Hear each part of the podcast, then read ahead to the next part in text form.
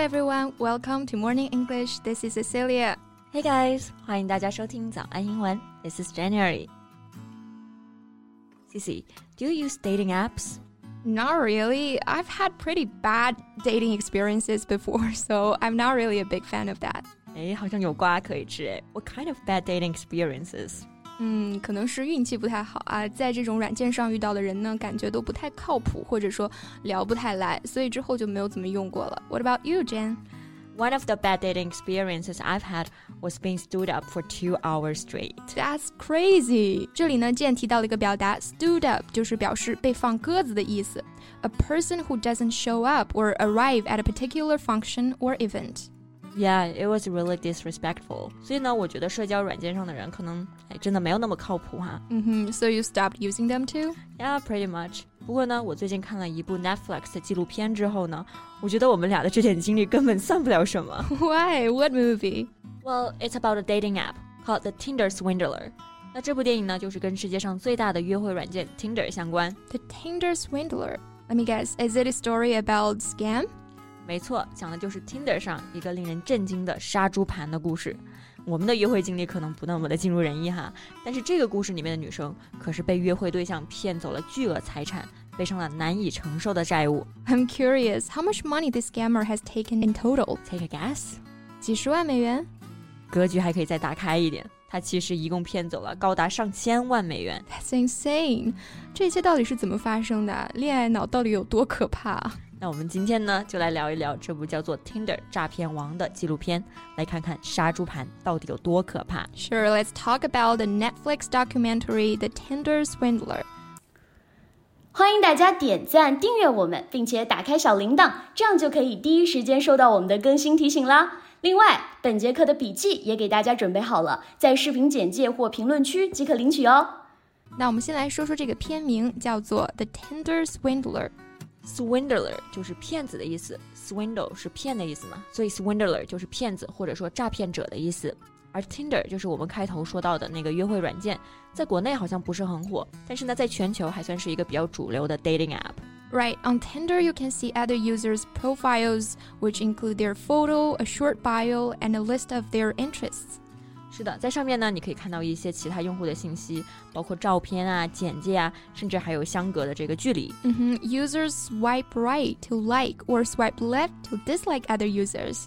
对，swipe 就是用手滑的意思。那如果你对一个用户感兴趣的话，就把他的主页往右滑，swipe right。如果不喜欢的话呢，就往左滑，swipe left。嗯哼，但是想要跟对方聊天的话，仅仅是单方面的 swipe right 是不够的。Yeah。Tinder uses a double opt-in system where both users must match before they can exchange messages. 嗯，要双方同时 swipe right 才能够匹配，也就是我们说的 match。对，那这个主人公 Simon 就是在 Tinder 上到处撒网布置骗局。一八年的时候呢，他跟一个叫做 Cecilia 的女孩在 Tinder 上相遇了。哦、oh,，remember。It's Cecily, not Cecilia. Thanks for the clarification, Jen. In Cecily's eyes, Simon is a handsome, well dressed man who often goes to high end clubs, attends various meetings, and travels around the world. 那在 Cecily 看来呢，Simon 简直就是传说中的宝藏男孩。他长相帅气，衣着呢非常的考究，well dressed。那经常出入高档会所，参加各种会议，还有各种派对，然后在世界各地去旅行。 真的是妥妥的富二代的感觉。嗯，so of course she swiped right. Yeah, and then they are matched. 嗯，初步接触之后呢，两个人奔现了。Cecily 很快就被 Simon 的风度所吸引。So she googled her date. He was the son of the king of diamonds, Lev Leviev. 这个女孩子开始还是有点不放心，所以呢，在谷歌上搜了一下，发现他是以色列钻石大亨的儿子。So of course, when Simon invited her to a private plane trip, she said yes. 对。Private plane 就是私人飞机的意思。那一听是私人飞机，Cecily 瞬间就有了兴趣。This is something she has never experienced before。于是呢，她立马就答应了 Simon。嗯，之后他们的感情也火速升温。不久之后啊，Cecily 彻底爱上了 Simon，感受到了前所未有的幸福。But that didn't last very long。很快呢，就有意外出现了。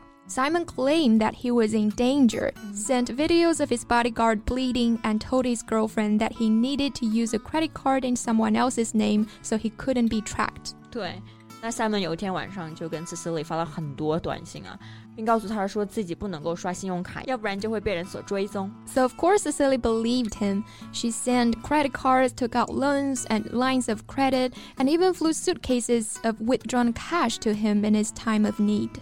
对，in one's time of need，就是在需要帮助的时刻。嗯，这个时候女生看到心爱的人遭受敌人的追杀，恋爱脑肯定会非常的想要去搭救他啊。对啊，Of course she believed him. She was the prince of diamonds, flew private everywhere, stayed at the fanciest hotels, always dripping in designer clothing. 而且因为以为他就是钻石大王的儿子嘛，所以 Cecily 相信对方肯定是会还钱的。But he never paid her back. And the relationship ultimately left her heartbroken, deceived, and more than $200,000 in debt. Two hundred thousand dollars. That's insane. Cecily 最终被骗了二十万美元。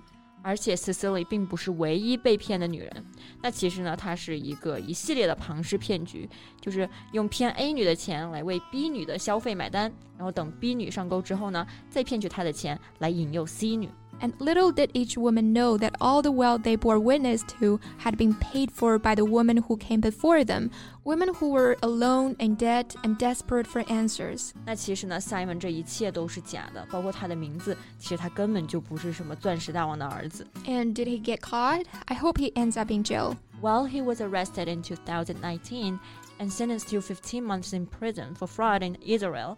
And after serving five months of jail time, he was released on good behavior. 骗了这么多钱，仅仅就被判入狱了十五个月，又只坐了五个月牢就获得了自由，这也判得太轻了吧？ I know, right?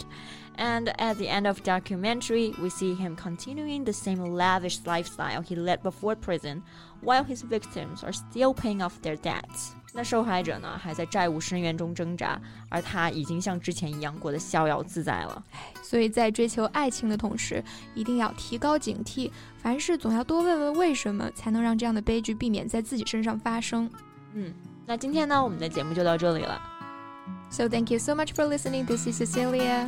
This is Jen. See you next time. Bye.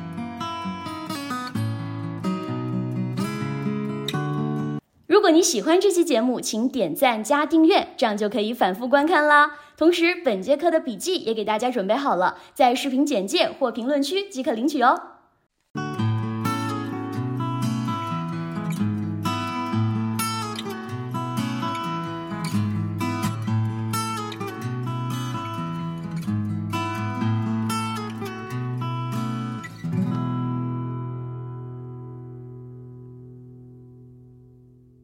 This podcast is from Morning English. 学口语就来早安英文。